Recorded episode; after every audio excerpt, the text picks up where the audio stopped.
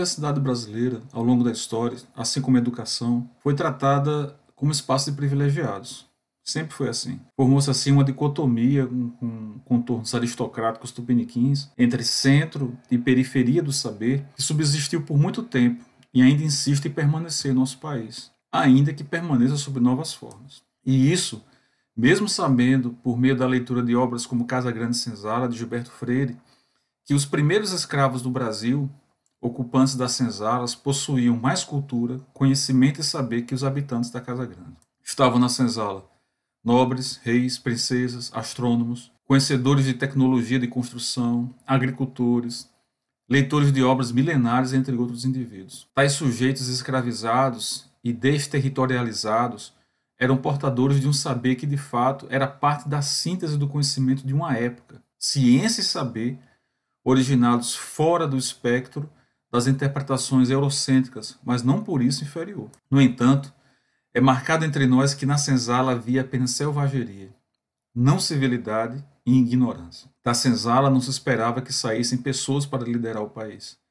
Da senzala não se esperava que saíssem arquitetos, construtores, professores, astrônomos ou qualquer manifestação de saber. Da senzala não se esperava que saísse outra coisa que não mão de obra escrava e a satisfação da luxúria e da promiscuidade do senhorzinho morador da Casa Grande, também habitada por cidadãos de bem. Nesse sentido, é preciso compreender que a escravidão no Brasil é também uma sentença dada a um tipo de saber. Saber não oriundo da Europa e por sua localização geográfica desprivilegiada, tida como não saber. Se sacraliza assim a ideia de que nada que vem da periferia ou de fora do eixo serve. É ideológica também a questão. Ideológica e perversa. É nesse contexto que se diz que no Brasil a civilização, por exemplo, ela teria chegado antes da civilização. Ainda que a sífilis tenha sido contraída pelos filhos dos senhores de engenho, após a estadia dos mesmos nas universidades europeias, quando frequentavam, quando frequentavam nos intervalos das aulas os bordéis do continente da civilidade, a contraindo e transmitindo para a escrava da senzala, os médicos práticos da época no Brasil teriam prescrito a esses estudantes da Casa Grande o sexo com uma escrava virgem como depurativo da sífilis. E mesmo sabendo dessa história, é possível vigorar a ideia de que do oprimido e periférico no Brasil só pode vir doença, desordem e sujeira. A desordem sempre se viu associada a gente anarquista e perigosa que se recusaria ao diálogo. Bastante sobre diálogo. Embora pareça haver um entendimento enviesado acerca do, do que seja realmente o diálogo. Sugerem os amantes da paz que resolver tudo pelo diálogo, diálogo significaria operar pela lógica do deixa para lá e jogar para baixo do tapete conflitos agindo como se tudo não passasse sempre de um mal entendido. Não é isso que propõe o diálogo. Nunca o foi. Mas é possível entender os motivos de quem usa essa retórica quando convém. Sempre convém essa deturpação do que seja o diálogo a quem se beneficia com a não transformação da realidade e a preservação do status quo. Ou seja, essa perspectiva aparentemente pacífica esconde um ato de violência simbólica, pois joga nas costas de quem contesta a responsabilidade pela desordem e pelo caos. É essa cordialidade que Sérgio Buarque indica ter entre nós se consolidado. Longe de significar gentileza, a cordialidade, o falar manso ou qualquer outra expressão que se deseje dar aos homens cordiais é de fundo um ato de violência e opressão pois vale-se da troca de favores e da confusão intencional entre interesse público e privado. Antônio Conselheiro e Canudos que o digo. A Guerra de Canudos, que na prática foi um massacre, e nada mais, pode ser vista assim como o fechamento dos canais de diálogo do lado do opressor, no caso, o Estado da Velha República. Tanto é que, para a maioria de nós, mesmo nas universidades supostamente mais sabidos, a imagem de conselheiro é de um louco e alucinado que perambulou o sertão da Bahia. Essa sempre será a imagem que se deseja associar a contestadores de privilégio em qualquer escala. É agitador, é um louco que não sabe dialogar. Dialogar do lado de cá do fuzil é meio complicado, você não acha? Já no lado do opressor estariam as virtudes de uma sociedade limpa e portadora do saber, da razão, da luz, do mérito, da civilidade. Por isso, esses sentem sempre que devem governar, pois afinal o povo não sabe o que é melhor para si, já que é ignorante por berço. Votar? Uma ilusão, pois não tem educação para bem escolher, diria os aristocratas. Por isso deve esse povo, esse povo sem saber, ser liderado por quem tem mais, digamos, no mínimo, elegância. Isso nos leva agora a outra questão. Essa apontada também por Sérgio Buarque em Raízes do Brasil, quando fala do vício do bacharelismo. Passar por um banco de universidade e ter seu título de bacharel já foi porta de entrada para o serviço público no Brasil. O que se precisa é, aqui, evidentemente, o que se premia aqui, evidentemente, não era o mérito, mas sim a posse do diploma, que, via de regra, era destinado apenas a quem tivesse posses. O título de bacharel, em Direito e Medicina principalmente, passa a equivaler na Velha República aquilo que significava no Império, a nobreza, daí a tradição dos anéis de formatura. O uso do título de doutor para o bacharel e um saber romântico que deveria se ocupar das belas artes e da contemplação, mas nunca da transformação social, eram as aspirações de toda uma classe. Diriam eles, transformar para quê? Se estou em posição de privilégio. Essa coisa de criticar, transformar, questionar, isso é coisa de gente que não produz, e de quem só vê o lado ruim da história. Não queremos agitadores, somos pelo diálogo. O cientista respeitado não deveria se envolver em questões cotidianas e muito menos em política. Deveria ele contemplar a realidade e de longe do povo comandá-lo. A ciência verdadeira era tida como baluarte da erudição e o passar por uma universidade coisa de gente iluminada. Leia-se, de posses e destinada a governar. Nosso país passou por um processo recente de expansão do ensino superior. Entre 2013 e 2010, nosso país experimentou um aumento de 45 para 59 universidades federais, uma ampliação de 31%. Passamos também de um número de 148, 148 campos para 274, um aumento de 85%. Em termos regionais, agora entre 2003 e 2013, as regiões Norte e Nordeste tiveram expansão significativa de 94% na oferta de vagas. O dobro do percentual, portanto, do Sudeste e o triplo do Sul. O que é curioso observar, no entanto, é que, infelizmente, significativa parcela de alunos recém-ingressos nessas universidades pouco compreendem e sabem desse processo de expansão histórica que atravessamos após os governos dos, do Partido dos Trabalhadores entre 2013 e 2014, sobretudo. Exatamente por não compreender o quadro anterior a 2003, tendem a não perceber também o impacto na redução de investimentos e recursos para essas universidades, entre, é, é, principalmente entre 2019 e 2022. Em 2015, por exemplo, as universidades federais chegaram a receber 7,86 bilhões de reais para administrar despesas.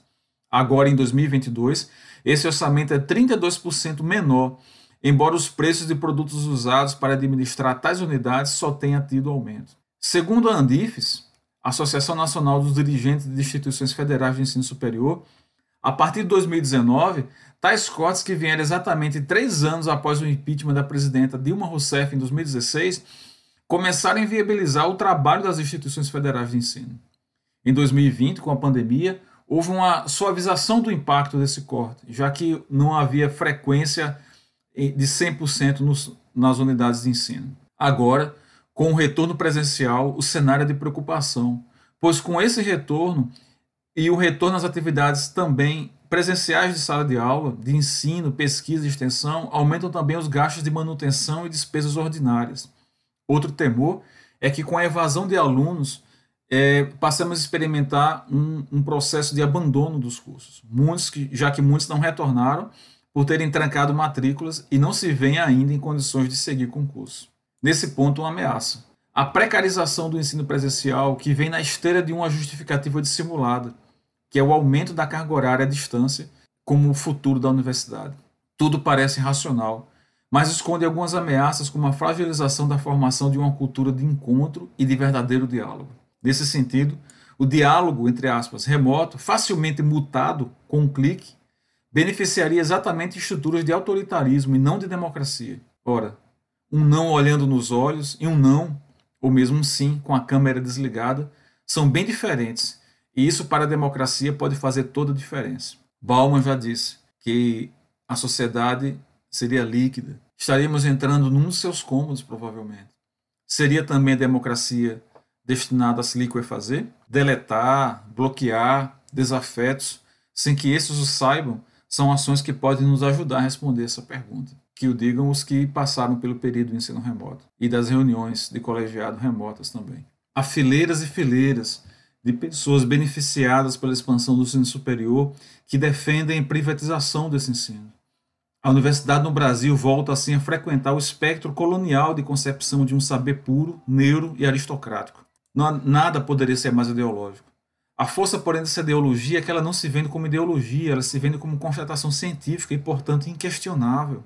Caminho sem volta. Eis a expressão preferida pelos que defendem a infalibilidade e a pureza das novas tecnologias digitais. A pauta do aumento para 40% da carga horária para ministrar disciplinas nos semestres regulares à distância é sintoma desse momento também. Quem defende essa modalidade ou ainda o aumento desse tipo de modalidade não poderia, no entanto, ignorar alguns perigos, como a venda futura e planejada de pacotes de currículo gravados por especialistas e celebridades acadêmicas que logo estarão na praça como parte integral do currículo do ensino presencial. Aulas e palestras de qualidade, sim, mas sem conhecimento nenhum da realidade onde nossos alunos vivem. Extensão, à distância, esse tema merece um outro podcast. Virá. Em outros termos, processo esse que no tempo irá reduzir a necessidade de renovação de quadros efetivos de professores, aumentando por consequente a precarização das condições de trabalho e ameaçando também a estabilidade do emprego de centenas de servidores. Já está em andamento o processo. Lamentavelmente, muitos já foram ganhos por esse discurso, que geralmente vem de gente que talvez nunca tenha entendido por que está numa universidade pública e que busca por dentro corroer um projeto que o beneficia, mas para o qual não dá a mínima importância. A libertação da consciência do nosso povo e de sua classe trabalhadora. Não, não formam as universidades microempresários para a saúde ou para a construção civil. Formam, acima de tudo, cidadãos. O abandono do projeto de inclusão social que tinha na figura de programas sociais como o Bolsa Família e assemelhado seu maior exemplo significou também um abandono pelo Estado das instituições consideradas fundamentais para a transformação social, e dentre essas da universidade pública. Ela subsiste, mas subsiste sendo corrida por, por agendas de poder dos grupos locais, por campanhas para redução do tempo de sala de aula presencial, estigmatização da extensão como espaço de menor importância e desvalorização dos profissionais formados pelas ciências humanas. Esse último processo, pasmem, capitaneados por colegas da própria universidade que no discurso dizem valorizar as humanidades, mas que na prática operam para desqualificá-las, excluindo os docentes dessa grande área do conhecimento dos momentos de decisão de pesquisa, de ensino, de gestão dentro da própria instituição. Nós, nas universidades, hoje professores, dada a nossa idade, pessoalmente eu tenho 17 anos de Universidade Federal e 27 como educador, tivemos entre nossos professores gente perseguida pela ditadura civil militar que resistiu aos 21 anos de repressão entre 64 e 85. Talvez ter tido entre nossos mestres tais pessoas tenha nos vacinado para esses tempos. A pergunta é: quem está fazendo esse papel hoje? Papel esse que cabe a gente desordeira, problemática, gente que veio da senzala e que foram alvo de alvos e beneficiado, beneficiados por políticas de expansão do ensino superior a partir de 2003, sob um governo com viés progressista e para a classe trabalhadora. É sobre tais consciências que repousa a tarefa de se opor em todos os espaços essa onda camuflada de meritocracia que nos atinge, do colegiado aos conselhos universitários, passando pelas salas de aula. Galeano já dizia: Há aqueles que creem que o destino descansa no joelho dos deuses, mas a verdade é que trabalha como um desafio candente sobre as consciências dos homens.